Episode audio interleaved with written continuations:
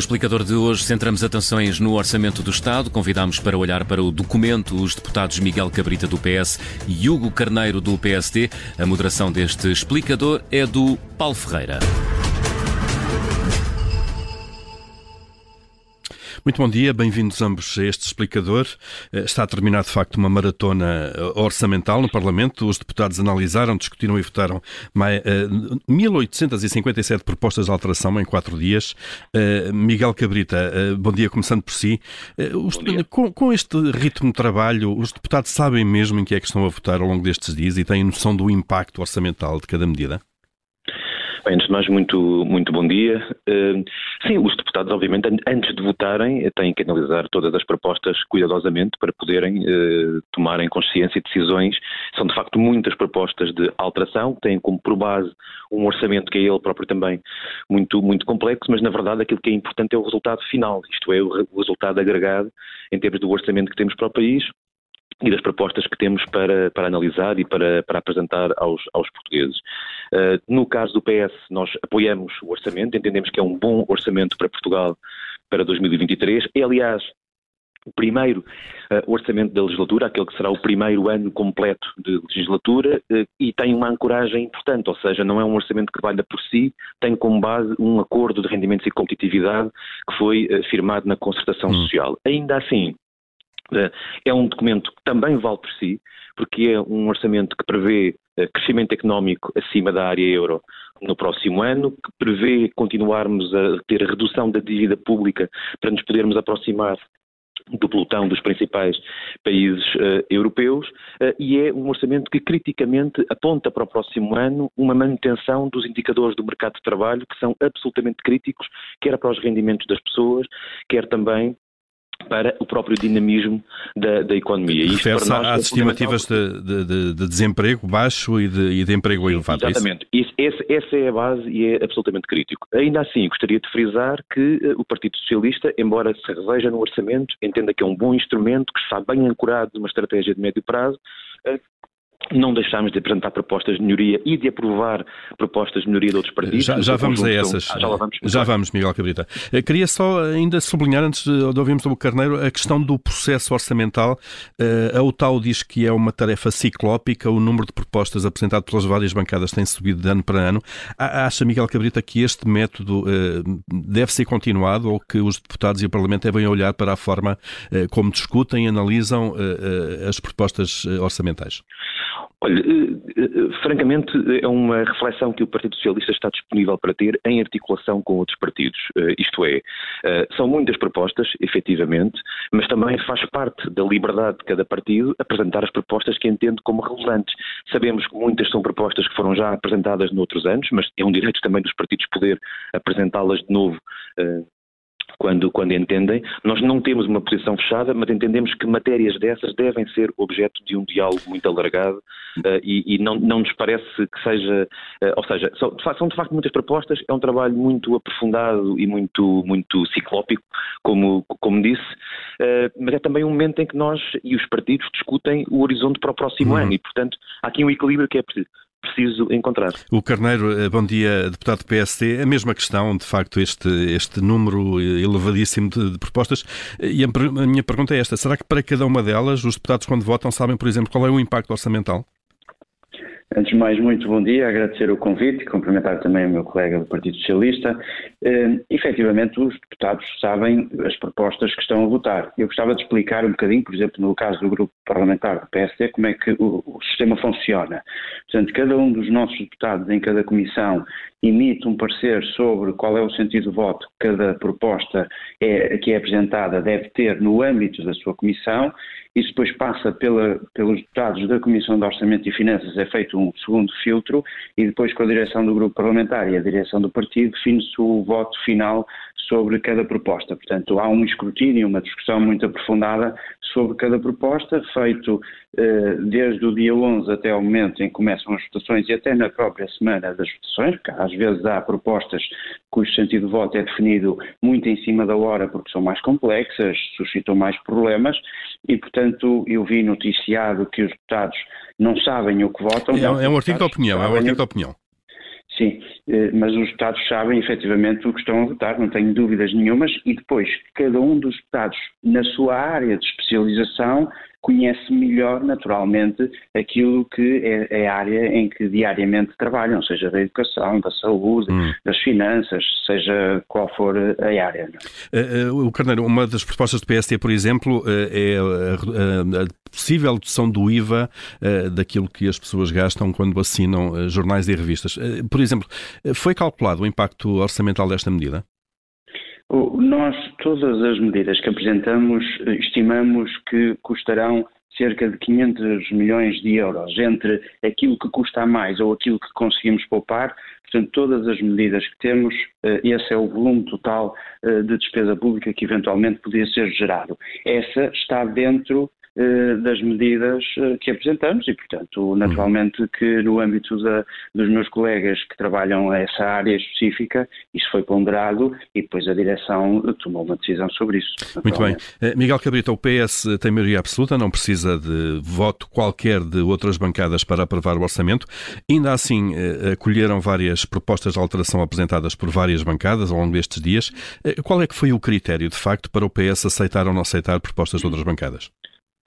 Olha, é um, é um critério duplo. Uh, é um critério, por um lado, de mérito e de análise das propostas, e eu faço minhas as palavras do deputado Carneiro, que aproveito também para cumprimentar, porque não fiz na primeira intervenção, mas é, o processo é muito parecido no grupo parlamentar do PS com o grupo parlamentar do PSD, e imagino que nos outros grupos parlamentares uh, também, e acrescento ainda que já agora muitas vezes as propostas ainda são objeto de textos de substituição uh, durante o próprio processo, o que faz com que os sentidos de voto sejam decididos até mais em cima da hora. Foi o que aconteceu, por exemplo, no caso da proposta que, que foi referida uh, de apoio à comunicação social, que era uma proposta do PSD e que foi viabilizada pelo PS uh, precisamente durante o processo, após a discussão em especialidade e durante o processo de votação, mas, mas, para responder à sua pergunta, sim, o PS tem maioria absoluta, não precisaria de mais votos, nem de, nem de aprovar sequer propostas da oposição, mas temos feito questão de trabalhar nesse sentido uh, e de o fazer.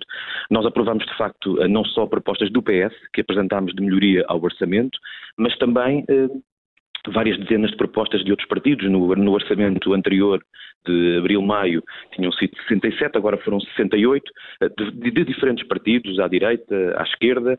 Eh, e o, o critério é duplo. É um critério de mérito, isto é, da análise que fazemos da justeza e da orientação positiva que nos parecem ter as medidas e um critério também de pertinência do ponto de vista do equilíbrio orçamental, isto é, propostas que não desfigurem aquela que é a matriz básica do orçamento uh, que foi apresentado e, como digo, nós entendemos que nos seus equilíbrios é aquele que melhor responde uh, ao país. Uhum. Uh, e, portanto, é, é, é, dessa, é, fundamentalmente destes dois critérios.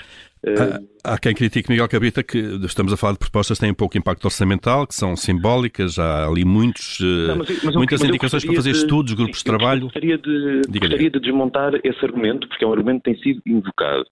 Uh, bem, em primeiro lugar, não partilho da desvalorização de estudos, nem de projetos, nem de grupos de trabalho, nem de avaliações, sobretudo quando estamos no primeiro ano de uma legislatura, em que temos que conhecer melhor, avaliar melhor problemas. Há matérias que têm de facto de ser estudadas para termos melhores políticas públicas. Por isso, eu, pela minha parte, não desvalorizo o compromisso de fazer estudos no momento em que iniciemos uma legislatura que terá quatro anos. Em segundo uh, lugar, uh, não é verdade que só tenham sido aprovadas propostas que não tenham uh, impacto orçamental. Algumas têm. Dou um exemplo, por exemplo, a majoração do abono de família para famílias monoparentais que o LIVRE ontem, que votámos ontem do LIVRE, tem um impacto orçamental significativo. Várias medidas do PAN têm impacto significativo. E, portanto, não é, não é verdade que isso aconteça. Agora, o que não podemos é, de facto, desfigurar o equilíbrio orçamental que eh, foi proposto pelo Governo, que o PS acompanha e que, aliás, entendemos que é importante para, para, para, para os próximos anos. Uhum. De qualquer modo, gostaria também de frisar algo, e é a demonstração de que esta maioria do PS tem este impulso de diálogo, são, como digo, várias, várias dezenas de propostas, eh, ultrapassam já as 100 no conjunto destes dois orçamentos deste ano, porque é um ano atípico, teve dois orçamentos, que é mais do dobro do que foi possível a outras maiorias, noutros contextos, do PSD-CDS, aprovar durante toda a sua legislatura. Eu acho que isto é demonstrativo Uhum. De uma vontade de dialogar e de uma vontade de ir além daquilo que seria estritamente necessário, porque de facto o povo português deu maioria absoluta, mas não abdicamos de dialogar uh, nos pontos que nos parecem também relevantes para melhorar o, os instrumentos orçamentais. O Carneiro, visto agora do outro lado, do lado do PSD, como é que, como é que olham para esta interação uh, uh, na negociação deste orçamento, de algumas medidas? Foram aprovadas algumas do PSD, já vimos algumas, já vimos uma, falámos de uma, de, de, do apoio à comunicação social. haverá outras que queira destacar também? Eh, eu, eu, antes de mais, gostava só de contraditar aqui algumas coisas que foram ditas, antes de irmos às propostas propriamente ditas. Eh, de facto, se no passado foram aprovadas o número de propostas em número eh, semelhante àquele que acontece agora, nós não podemos esquecer que no passado, no passado havia menos partidos representados no Parlamento e, portanto, este exercício que o PS tenta propagandear não é tão verdadeiro quanto isso. Dizer também que, de facto, eh, é curioso ouvir dizer que a legislatura só se iniciou este ano quando o governo do Partido Socialista está no, no poder há, há, vários anos, há sete anos. Portanto, eh, isto não é nada de novo para o Partido Socialista. Se o Partido Socialista só em 2022 é que vai começar a estudar quais é que são os problemas do país, nós devemos ficar verdadeiramente preocupados. E deixe-me dizer também que este orçamento não responde verdadeiramente às necessidades que o país enfrenta, como acabou de ser dito. Eh, bem pelo contrário. E por alguma razão, os partidos tiveram necessidade de apresentar cerca de mais de 1.800 propostas de alteração ao orçamento, porque ele não espelha nem trata as verdadeiras necessidades que os portugueses estão a sentir. E uma delas tem que ver com o aumento do custo de vida. Repare, quando por exemplo, em termos de IRS, o governo atualiza os escalões de IRS abaixo do valor da inflação, eh, isso significa que os portugueses vão perder poder de compra em 2023. Não haja dúvidas nenhumas sobre isso. Portanto, tendo em conta a inflação de 22 e a inflação de 23, os portugueses vão ficar mais pobres. Isso até é quantificado. Por exemplo, os pensionistas vão perder um mês de pensão, os funcionários públicos vão perder um mês de salário. Eh, os beneficiários de prestações sociais vão, vão, perder pelo menos meia prestação social. E em termos de crescimento económico, o crescimento económico português para 2023 é absolutamente miserável. Uh, o Governo tem uma determinada estimativa, a Comissão Europeia já veio, enfim, desiludir essa estimativa e outras instituições, e, portanto, aquilo que se afigura para 2023 é problemático. E ainda hoje foi noticiado, provavelmente vão falar no assunto, a questão da Roménia e a pegar nisso, o Carneiro, e a pegar nisso precisamente, notícia do Expresso, eh, pegando nas previsões da Comissão Europeia para 2024, neste caso, eh, Miguel Cabrita, Portugal deverá ser ultrapassado pela Roménia, eh, passa para 20 lugar. Olhando aqui para o longo prazo, desde o início do século, Portugal tem perdido muito PIB per capita em relação à média da União e tem baixado no ranking. Não temos um problema económico de longo prazo que teimamos em não conseguir combater? Bem, já agora, só para encerrar o ponto anterior da contabilidade de propostas, não creio que seja esse o fator decisivo dos nossos debates políticos, evidentemente, mas para dizer ao deputado Hugo Carneiro que eu apresentei dados sobre este orçamento e dados sobre o conjunto da legislatura 2011-2015, eh, e é só para dizer que por ano o, PS, o PSD-CDS aprovava em média 10 propostas da oposição, nós este ano aprovámos 120, não há, não há mais, ou 130, não há mais 13 vezes. É preciso ver o conteúdo da Assembleia da é? República. Está feita a conta. Vamos, vamos olhar para o PIB. Com certeza. Com certeza que, com Fica claro. Já agora, e só sobre a questão dos estudos e avaliações, uh, houve uma pandemia, uh, há uma guerra na Ucrânia, são propostas que nos são feitas por outros partidos e que aceitamos, e sobre pontos específicos vale mesmo a pena aprofundar o conhecimento que temos. Sobre a questão que de facto é relevante da nossa evolução económica e da comparação com outros países. Sim, é verdade, desde o, desde o início deste século que temos tido uh, níveis de crescimento económico que, comparados com outros países, nomeadamente aqueles que estão fora da zona euro, uh, são níveis que não são tão elevados. Esse é um dos fatores, uh, esse é um dos fatores, claramente, além das, das debilidades que temos enquanto país do ponto de vista da nossa estrutura produtiva, das nossas qualificações, que temos vindo a enfrentar, é um, um é um padrão que aconteceu com governos de diferentes orientações, do PSD, CDS e do PS, mas também quer dizer que foi com governos do PS, a partir de 2018, que tivemos que, que voltamos a convergir com a União Europeia e que está previsto que isso volte a acontecer já em 2022 e em 2023, aliás, vamos terminar o ano 2022 com, com um país da União com maior taxa de crescimento e as previsões para o próximo ano, que são de facto de desaceleração, colocam-nos a crescer são também acima da área, da área, acima da área euro. Eh, Miguel Cabita, são as mesmas previsões que dizem que a Roménia nos vai ultrapassar.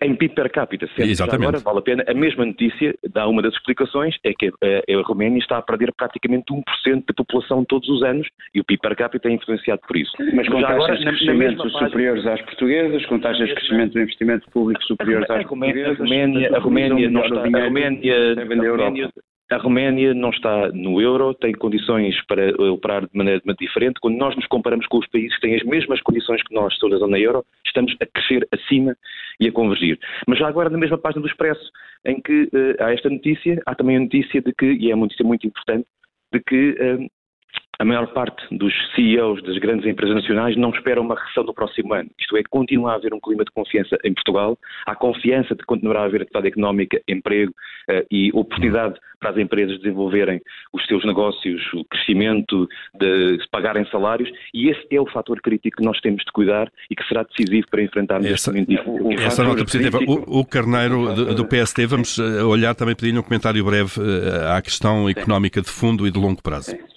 Sim, o, o fator crítico não é uh, este elemento que acabou, esta sensação de esperança que devemos ter. É óbvio que a confiança. Não é sensação, são é dada por dados de é, é, salários, de emprego.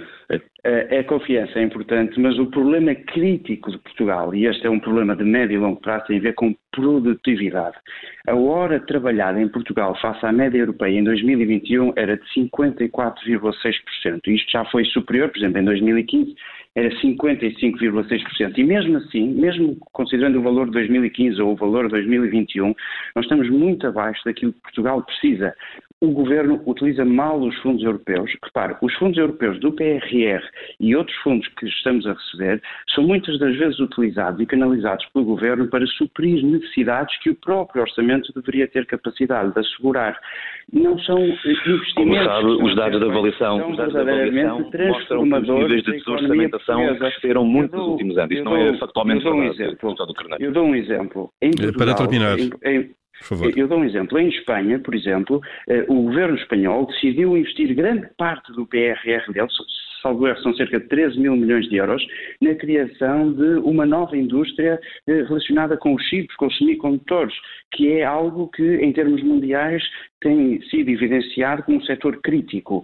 Em Portugal, nós andamos a investir em betão, em construção civil, Ficam continuamos na mesma. Claras. Não, não, não é isto, em, em habitação pública, habitação pública Ficam claras as duas posições de, de ambos. Eu gostava de, de terminar, se O Carneiro, uma frase, uma frase uma questão de equilíbrio de, de, tempos. Portanto, eh, grande parte do dinheiro que o Estado está a investir daquilo que recebe da Europa é no setor público, não é para apoiar nem as empresas, nem as famílias, nem o setor social. Não é factualmente verdade. No Fica, PRR, ficam, é claras verdade, as, ficam claras as duas posições sobre os temas. Sobre isso quando quiser. Uh, faremos isso seguramente o Carneiro Miguel Cabrita. Obrigado a ambos pela presença neste explicador. Obrigado. No dia em que o Parlamento vai votar, fazer a votação final do Orçamento do Estado.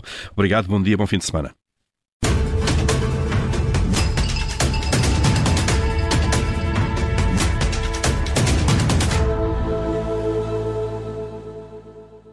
Radio.